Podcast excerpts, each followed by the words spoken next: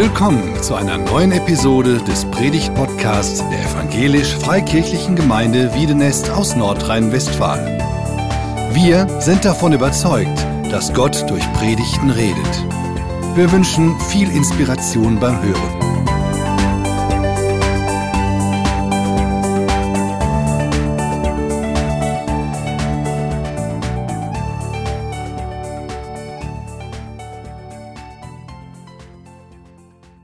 Meisten von euch wissen das ja sicher, dass ähm, wir seit mittlerweile etwas über neun Jahren gemeinsam im Forum Wiedenest äh, das Orientierungsjahr Herzwerk leiten.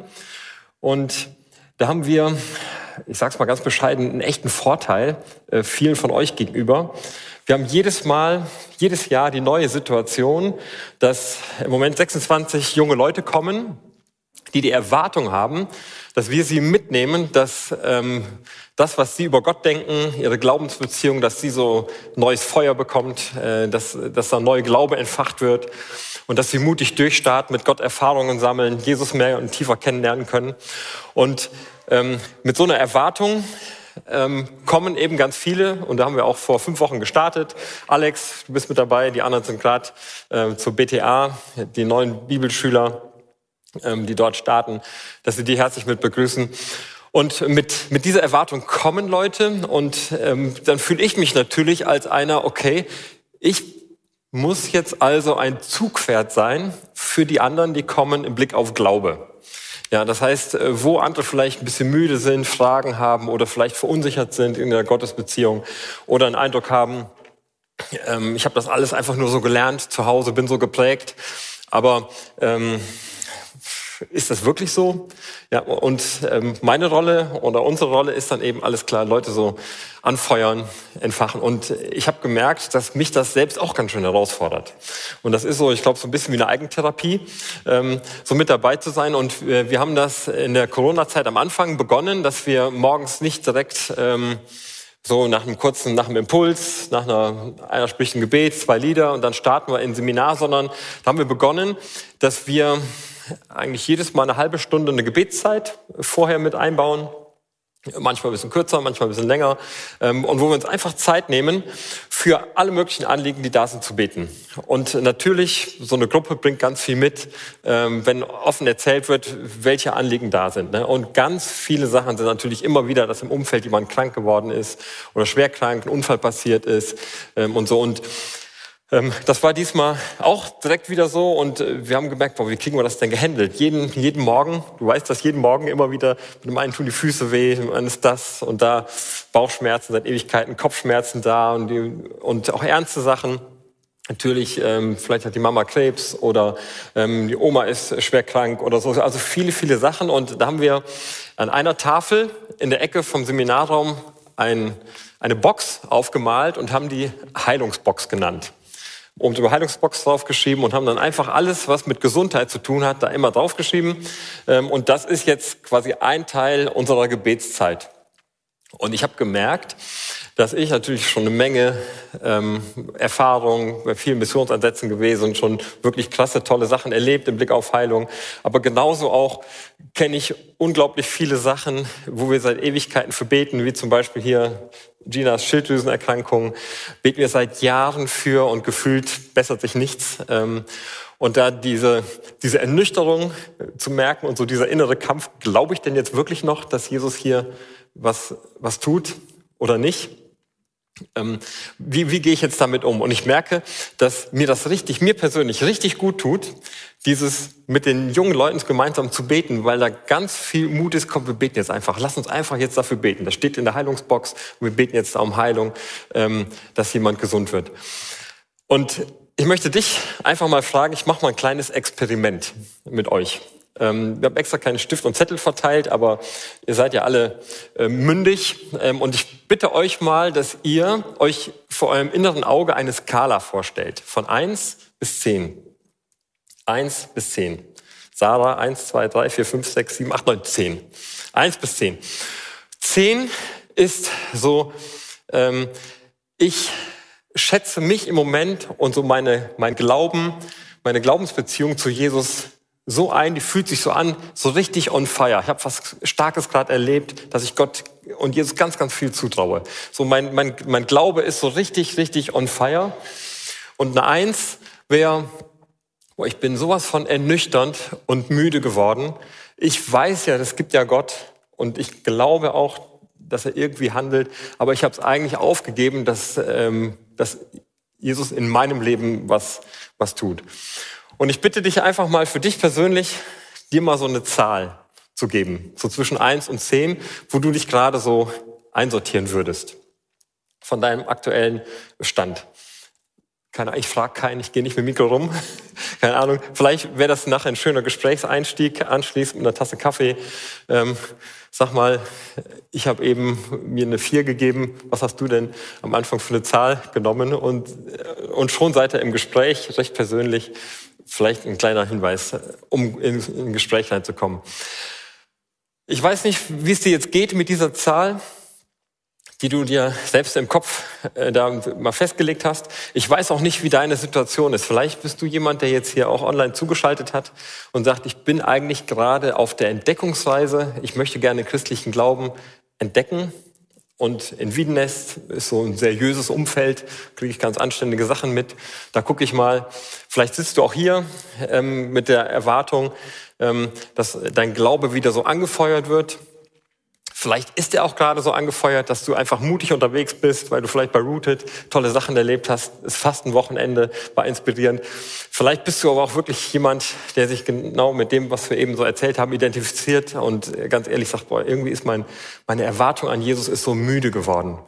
Irgendwie. Irgendwie ist das müde geworden. Und wenn ich ehrlich bin, ähm, erwarte ich auch gar nicht, dass Jesus ähm, mit seiner Autorität da eingreift. Und ich äh, möchte dich bitten, einfach so mal das, was du jetzt hast, auch deine Zahl im Hinterkopf, einfach ein bisschen zur Seite zu stellen und dich mal auf eine Geschichte einzulassen. Lass dich mal auf eine Geschichte ein. Ich merke selbst, das hat mich richtig gepackt, als ich mich damit befasst habe, mit dieser Geschichte, die noch ziemlich am Anfang war, als Jesus damals unterwegs war und wo Jesus selbst einfach verblüfft war von dem, was er da erlebt hat. Hat er nicht mit gerechnet, war richtig verblüfft.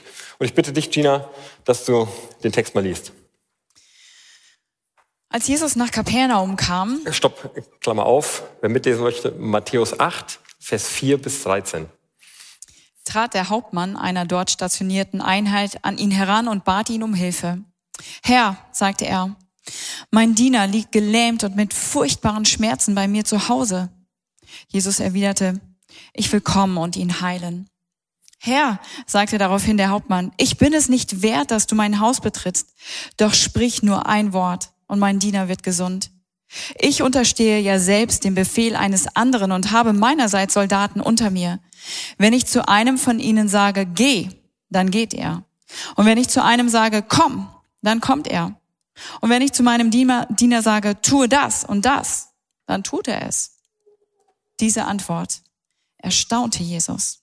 Er sagte zu denen, die ihm folgten, ich versichere euch, in ganz Israel habe ich bei keinem solch einen Glauben gefunden. Ja, ich sage euch, viele werden von Osten und Westen kommen und sich mit Abraham, Isaac und Jakob im Himmelreich zu Tisch setzen. Aber die Bürger des Reiches werden in die Finsternis hinausgeworfen, dorthin, wo es nichts gibt als lautes Jammern und angstvolles Zittern und Beben. Hierauf wandte sich Jesus zu dem Hauptmann und sagte, du kannst nach Hause gehen. Was du geglaubt hast, soll geschehen.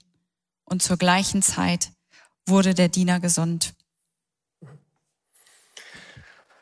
Als ich mich mit dem Text nochmal befasst habe, dachte ich, das gibt es doch gar nicht. Ich kenne ja die Geschichte und ihr kennt die auch.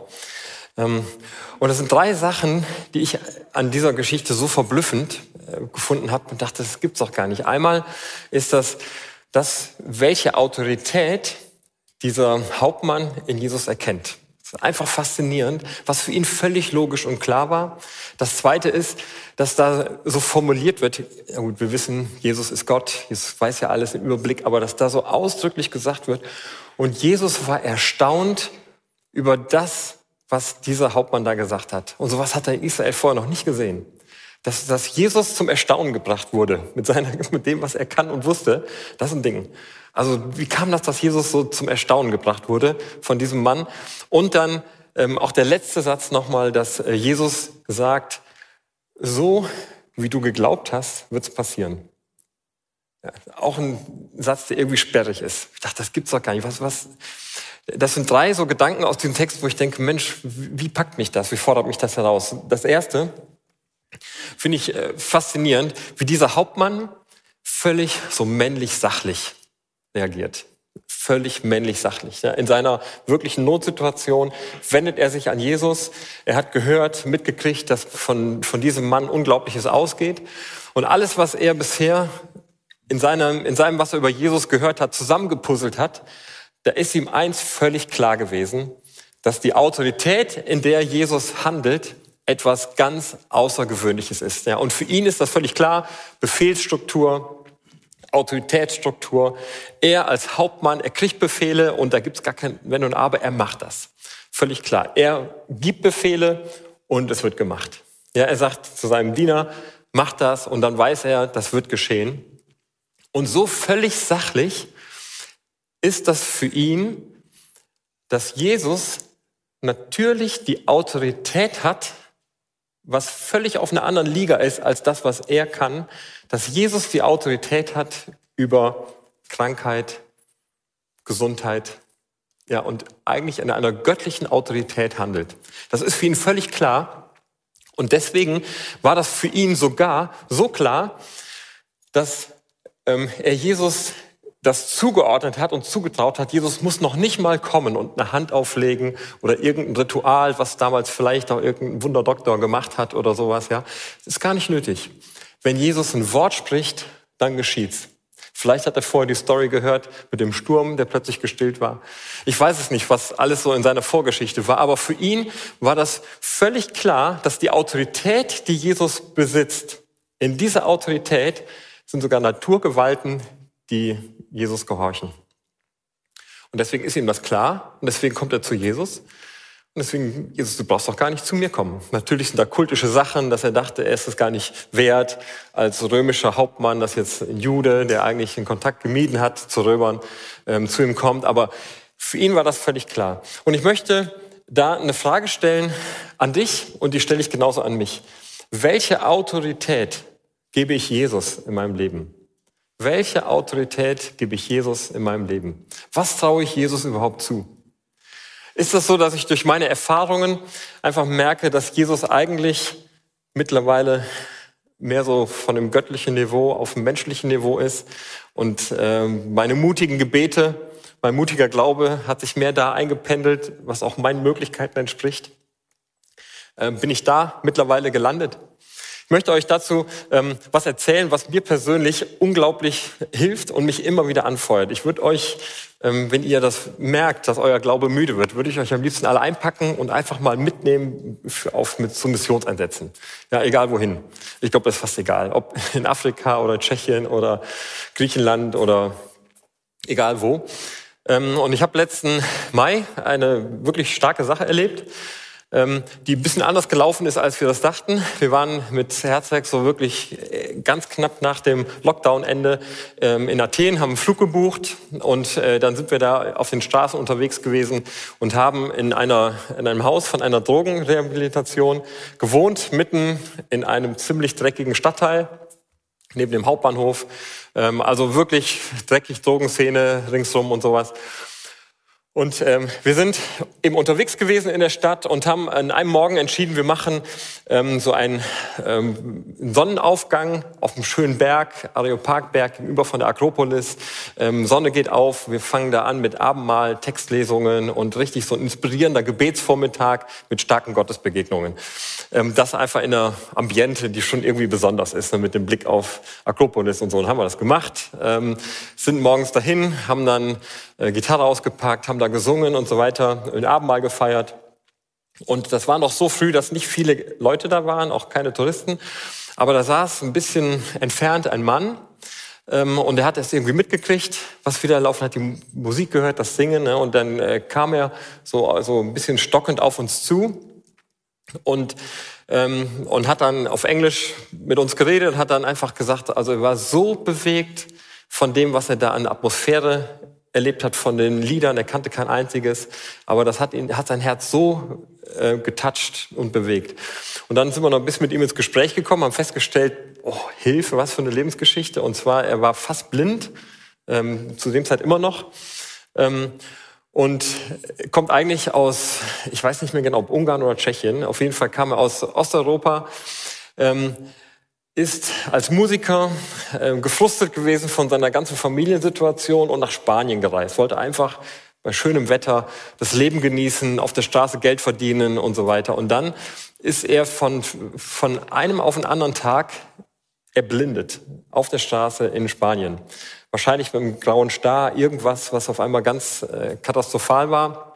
Und er hat mehrere Monate dann in Malaga, in einer spanischen Stadt, hat er blind gelebt. Er hat sich dann eine Ecke ähm, irgendwie gesucht in der Nähe von einem Supermarkt und einem Café, wo er sich dann irgendwie so was zurechtgebaut hat. Ähm, und da hat ähm, ein Kaffeebesitzer, der war sehr barmherzig, der hat ihm dann geholfen, dass er da immer die Toilette benutzen konnte und hat ihn rübergeführt. Und er hat da mehrere Monate in dieser kleinen Welt von ein paar Quadratmetern gelebt und hat in seinem inneren Kopf genau die Abläufe, wo er hingehen musste, ähm, wie er betteln musste, wenn Leute aus dem Supermarkt gekommen sind, um sich irgendwie zu versorgen.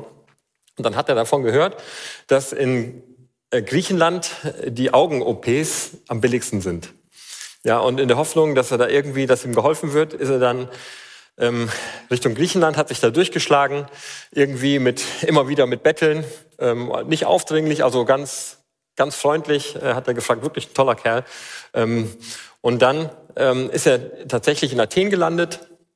Und als wir jetzt da waren, war er ein paar Wochen schon in Athen. Und äh, weil er mal irgendwie so eine spiritistische Erfahrung in der Vergangenheit hatte, also ganz schräg abgefahren, sagt er, wollte gerne auf diesen Areopagberg und da irgendwie besondere übernatürliche Erfahrungen sammeln, weil das wohl irgendwie für so einen Götteranbetungsberg war. Und dann saß er da und hat uns singen hören ne, und hat, das hat ihr sein Herz so bewegt, dass er dachte, da ist irgendwas.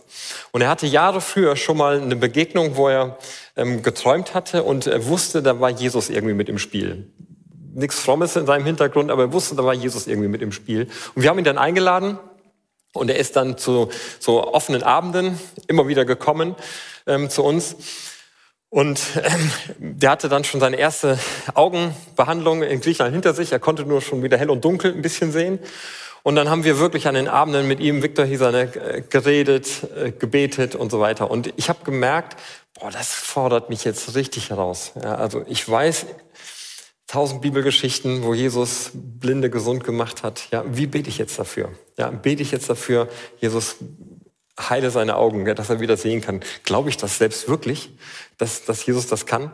Ähm, und dann haben wir da gemeinsam für ihn gebetet, ja, und auch der Leiter von der Arbeit, der hat vor 35 Jahren mit seiner Frau das ähm, gestartet, äh, Elias, er ist wirklich ein glaubensvoller Mann. Seit 35 Jahren betet er für Heilung und hat erlebt tolle Sachen, erlebt aber auch, wie, wie nichts passiert. Und wir haben dann für ihn selbstverständlich gebetet um Heilung. Und was passiert ist, äh, haben wir mehrmals gemacht, ist, hat sich nichts sichtbar verändert an seinen Augen. Was aber gekommen ist, das war so krass. Das heißt, dass, dass dieser Viktor eine eine Lebensfreude in diesem, der war zehn Tage mit uns unterwegs, die ganze Zeit ist überall mit hingegangen, eine Lebensfreude bei ihm entwickelt hat, die, die war fast noch stärker und er hat sich sowas von bedankt, ähm, das so mitzuerleben und er hat gesagt, so, ich habe bei euch, merke ich jetzt, da spüre ich, welche Kraft Jesus tatsächlich hat. Und wir haben uns gefragt, was, du kannst immer noch nicht sehen. Und er sagt, ähm, das wird noch, ja, weil er ja auf die Operation wartet. Das war für ihn überhaupt nicht schlimm. Und wir hatten so den Fokus darauf, Jesus muss da jetzt, muss da jetzt senkrecht eingreifen und ihm diese, diese Heilung geben. Und das war für mich so eine, so eine Erfahrung. Ich weiß jetzt nicht, wie es weitergegangen ist mit dem, mit dem Viktor, dass dieser, dieser Mann eine Jesus-Erlebnis, eine Jesus-Erlebnis hatte und Jesus ja viel besser weiß, was dieser Mann tatsächlich ganz tief in seinem Leben braucht. Ähm, und er angefangen hat, die Autorität von Jesus in seinem Leben kennenzulernen. Jetzt nicht in dem Senkrechten, dass er jetzt wieder sehen kann. Vielleicht kommt das jetzt, vielleicht hat die OP gut geklappt, das denke ich schon. Sondern dass, dass er Jesus in seiner Autorität als Gott erlebt hat, der ihn wirklich unglaublich liebt.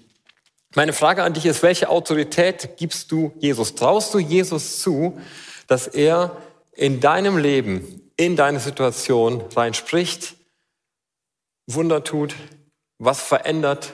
Traust du Jesus das zu? Welche Autorität gibst du Jesus? Das zweite, der zweite Gedanke, den ich so faszinierend finde, ist, dass dieser ähm, Hauptmann Jesus zum Erstaunen bringt. Und das ist sehr faszinierend, lest das mal nach. Jesus war erstaunt von dem, wie dieser Mann Jesus erkannte, was dieser Mann gesagt hat. Natürlich wissen wir, Jesus ist Gott, Jesus hat Übersicht, müssen wir auch einordnen, dass Jesus erstaunt ist. Und ich möchte dich fragen, einfach mal so ein Gedankenexperiment. Ähm, was könntest du dir vorstellen, was denkt Jesus, wenn du so betest? Wenn du betest für deine Situation, wenn du so über deine, deine Zahl dir gerade gesagt hast, im Blick auf deinen Glauben, was könnte Jesus denken? Ist Jesus beeindruckt, erstaunt, wie du, wie mutig du betest? Oder könnte vielleicht Jesus sagen, weißt du was, aber ein bisschen mehr. Mehr kann ich ja auch. Ja, dass du mir mittlerweile so wenig zutraust, da bin ich ja schon ein bisschen enttäuscht. Natürlich ist das jetzt ein Gedankenexperiment und äh, Jesus denkt nicht so. Ähm, aber ich möchte an der Stelle dich einfach mal herausfordern, dir diese Frage zu stellen, was, welche Botschaft sendest du Jesus in dem, wie du und wofür du noch oder vielleicht wieder neu betest? Und meine Herausforderung an dich ist, und dies an mich genauso, ist, wie kann ich in dem, wie ich bete, Jesus die größte Ehre geben? Und das hat ganz viel damit zu tun, jetzt spreche ich einfach mal die an, die ganz lange schon mit Jesus irgendwie unterwegs sind.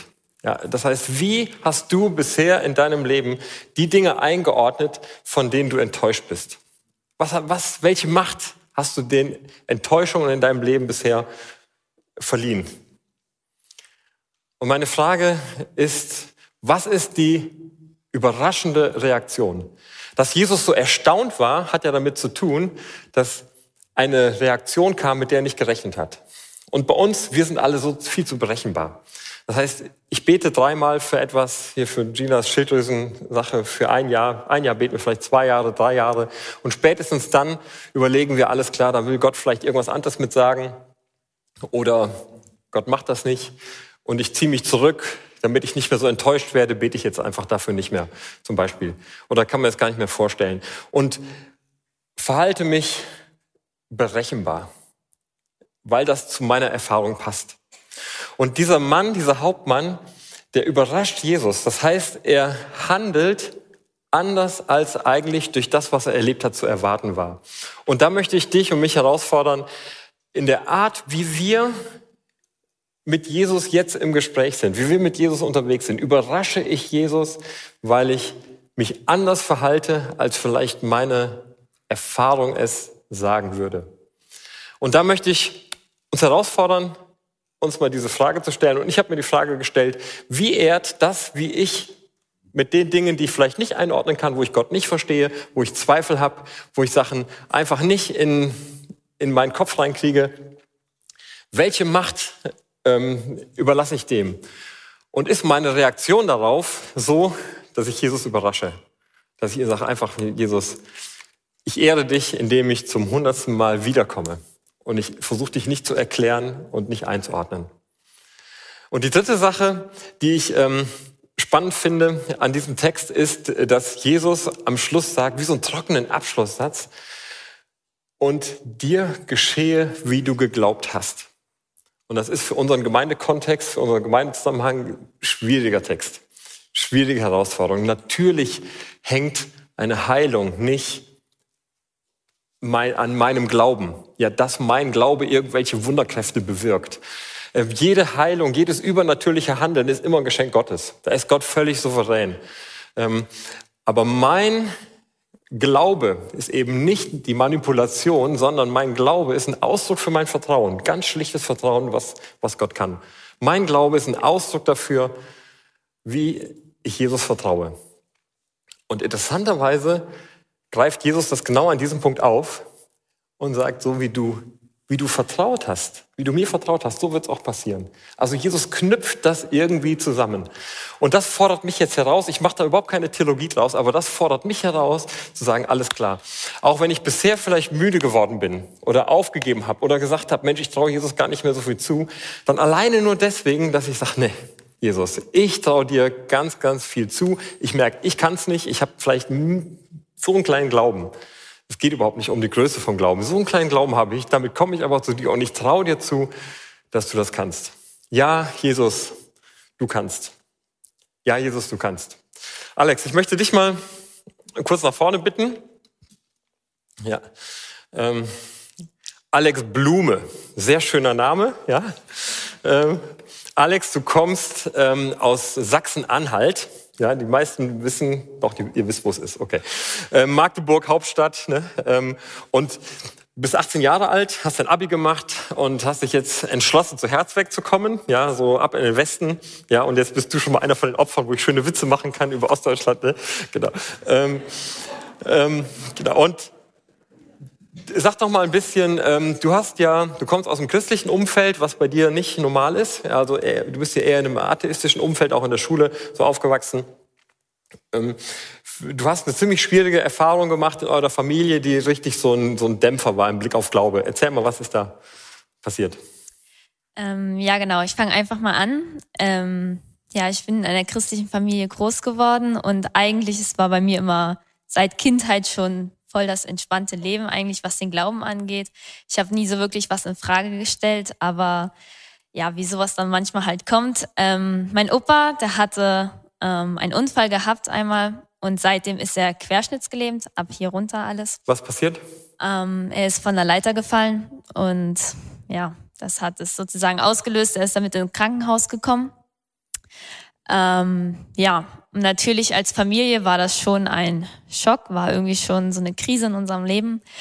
Und ähm, wir haben natürlich dafür gebetet, für Heilung, dafür, dass er wieder laufen kann, weil Opa hat immer sehr, sehr viel gemacht, was so Bewegung angeht. Und das war natürlich eine sehr, also ist eine große Einschränkung für ihn. Und wir haben sehr, sehr viel dafür gebetet. Und die erst, das erste Jahr ist so rumgegangen. Das zweite Jahr, man hat vielleicht nochmal zwischendurch ein paar Gebete gesprochen, aber irgendwie ist nie was passiert, es hat sich nie was gebessert und er sitzt heute immer noch im Rollstuhl. Das ist jetzt schon viele, mehrere Jahre her. Und das ist schon irgendwie so ein bisschen so ein, eine Glaubenskrise für einen mhm. selbst. Und ihr habt ja als Familie eng zusammen gewohnt. Das heißt, dein Opa hat bei euch mit im Haus gewohnt und deswegen habt ihr alles äh, nah erlebt. Du hast eine enge Beziehung zu deinem Opa. Ähm, und was hast du gemerkt? Was hat das mit deiner Glaubensbeziehung gemacht, diese Erfahrung? Ähm, also am Anfang war es noch relativ so, ja, okay, ich setze jetzt mal mein Vertrauen auf Gott und ich bete dafür, dass Opa wieder laufen kann. Aber nach den gewissen Jahren ist das dann doch schon irgendwie so ein bisschen so ein, so ein Schlag ins Gesicht so gefühlt, so, okay, es kommen so Fragen, warum? Also, Opa hat ja jetzt nicht irgendwie was Falsches gemacht, was jetzt in meinen Augen so wäre. Ähm, ja, und da stellt man sich schon Fragen, warum es so ist und warum Gott nichts macht, weil Gott ist doch allmächtig und er könnte es einfach mit so einem Schnipsen so eigentlich machen. Und das ist dann irgendwie schon so wie so ein, ja. Mhm. Und was hast du denn gemerkt, was, ähm, welche Reaktion von dir fördert das, dass du von Gott nicht, nichts erwartest? Und was fördert das, dass du mehr glaubst? Schwierige Frage, aber. Ähm, ja, also was mein Glauben vor allem, glaube ich, fördert, was ich auch vor allem hier merke, ist ähm, einfach so eine Gemeinschaft zu haben, so eine christliche Gemeinschaft, was auch vor allem in meinem Alter angeht. Also bei mir zu Hause war es so, dass ich, also ich war in eine Gemeinde, aber es waren nicht sehr viele Jugendliche dort. Ähm, auch in meiner Schule hatte ich nie so wirklich einen Bezugspartner in meinem Alter, wo ich drüber reden könnte, über den Glauben, mich austauschen könnte.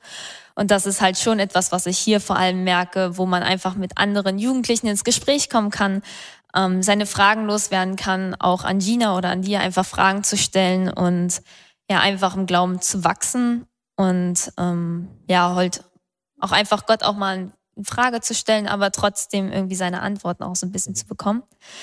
Ähm, ja, was mich vor allem im Glauben herausfordert oder was meine Zweifel vor allem hochbringt, sind vor allem Gedanken, ähm, Krisen auch zum Beispiel auf der Welt, die man nicht erklären kann. Ähm, ja, einfach diese Warum-Fragen, warum Gott so etwas zulässt.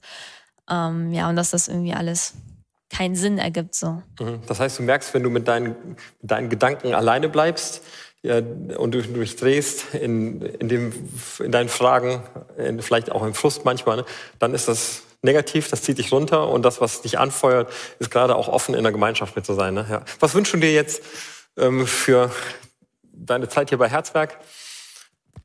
So einfach mal großer Wunsch. Also für Herzwerk wünsche ich mir auf jeden Fall eine richtig tiefe Beziehung zu Gott aufzubauen, aber zu Jesus. Ähm, ja, was man jetzt auch vor allem durch Lobpreis oder Bibellesen, das machen wir ja bei Herzwerk jetzt auch sehr viel. Ähm, aber ich hoffe auch einfach, dass ich nicht nur mit dem Kopf dabei bin, sondern auch einfach das in meinen Herzen übergehen lassen kann. Weil das gerade so ein bisschen so das Problem bei mir ist, dass ich mit dem Kopf vielleicht dabei bin, aber nicht so mit dem Herzen. Und ich hoffe, dass sich das auf jeden Fall bessert durch die Einsätze, die wir machen oder auch einfach durch Bibellesen, durch Lobpreisabende und einfach durch Gespräche. Mhm. Und lässt du dich auf alles ein, was kommt? Ich hoffe es. Du hoffst es. Wie, ja oder nein? Ja, nein, nein. Ich werde es auf jeden ja, Fall versuchen. Okay, dann machen wir es so, dann ähm, sonst buchen wir dich, interviewen wir dich nochmal im Mai ungefähr. Ne? genau. Wir machen, ja. Ja, genau. Alles klar. Alex, vielen, vielen Dank. Ja, Kein Problem. ja das erzählt das. ähm. hm, genau. Ich möchte dich und mich wirklich durch diesen Text herausfordern. Wir kennen den ja schon so gut, die meisten von uns. Ich möchte dich und mich herausfordern, die Frage zu stellen, welche Autorität gebe ich Jesus in meinem Leben? Was ist meine Reaktion auf die Dinge, die berechenbar sind? Überrasche ich Jesus, indem ich sage, alles klar, ich habe vielleicht, ich versuche es zu verstehen, aber trotzdem überrasche ich Jesus mit weiterem. Ich komme einfach immer wieder zu ihm mutig in meinem Vertrauen. Und ähm, das Dritte, dass ich sage, okay, Jesus, du forderst mich heraus, ähm, dir zu vertrauen. Und ich weiß, ich kann es zwar nicht, ich empfinde meinen Glauben als klitzeklein oder sehr schwach, aber ich vertraue dir, dass du kannst. Und das kannst du zeigen, indem du einfach mutig das Jesus auch sagst. Mich selbst motiviert immer wieder, äh, mit Menschen zusammen zu sein, die einfach mutig Gas geben. Ich habe jetzt vor ein paar Wochen, nee, vor zwei Wochen einen Anruf noch bekommen von Rudi Walter, ein Pastor unter Roma. Manche kennen ihn ja von euch in Tschechien, wo wir auch regelmäßig Einsätze machen. Und er hat mir wieder erzählt, dass, äh, dass zwei Frauen, die schwer krebskrank waren, dass sie geheilt wurden, dass der Krebs ganz verschwunden ist und dass in dem Umfeld außenrum so viele Menschen Fragen stellen, was ist das denn für ein Gott, an den ihr glaubt, wo sowas möglich ist und Leute zum Glauben kommen äh, dadurch. Ja. Und, und die beten auch weiter, die erleben auch oft, wo eben nichts passiert, aber sie beten weiter äh, ganz mutig. Ähm, auch manchmal mit einem ganz kleinen, geringen Bildungsstand. Ja, ähm, und das merke ich, das, das feuert mich immer wieder richtig, richtig an. Und ich möchte das auch an euch einfach mal so geben, dass du, egal wo du bist, dein Beitrag hier in diese Gemeinschaft, in der Gemeinde, in deinem Hauskreis, in deiner Rooted-Gruppe, dass dein Beitrag ist, dass du einfach, wie Alex auch gesagt hat, mutig einfach sagst, wo du vielleicht gerade am Struggeln bist, was dich herausfordert, wo du merkst, boah, da bist du eigentlich enttäuscht, dass du das aber nach außen gibst und dass du dich von den anderen anfeuern lässt. Und dass du selbst auch jemand bist, der die anderen anfeuert. Der die anderen anfeuert, komm, lass uns Jesus überraschen mit einem mutigen Gebet. Lass uns Jesus einfach da überraschen. Klammer auf, natürlich ist er nicht überrascht, aber weil der Hauptmann das so gemacht hat, ich mach's auch.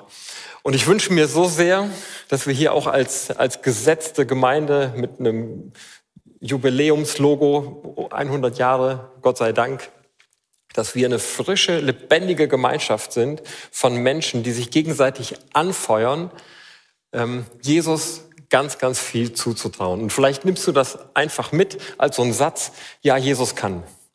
Vielleicht nimmst du es einfach mit als einen Satz, der vielleicht für dich sperrig ist in deinen Lebenserfahrungen, die du gemacht hast, aber wo du dich innerlich vielleicht dazu heute Morgen neu entscheidest, zu sagen, alles klar, ich sag, ja, Jesus kann.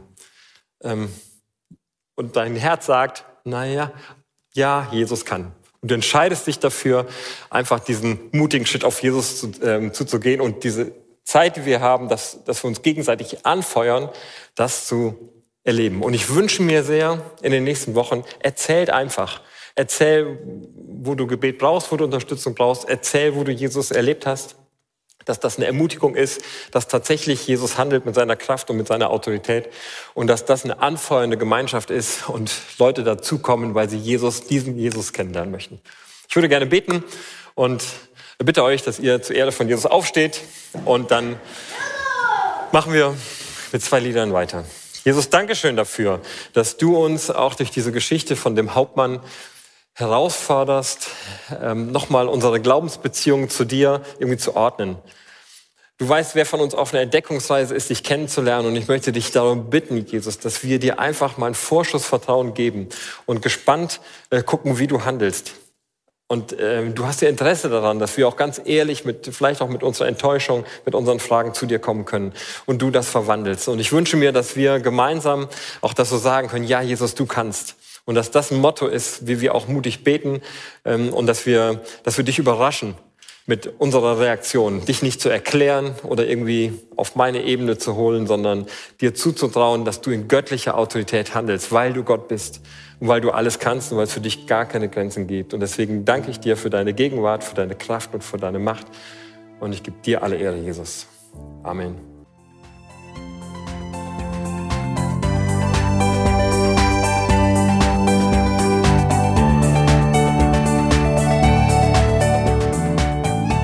Sie hörten einen Predigt-Podcast der EFG Wiedenest.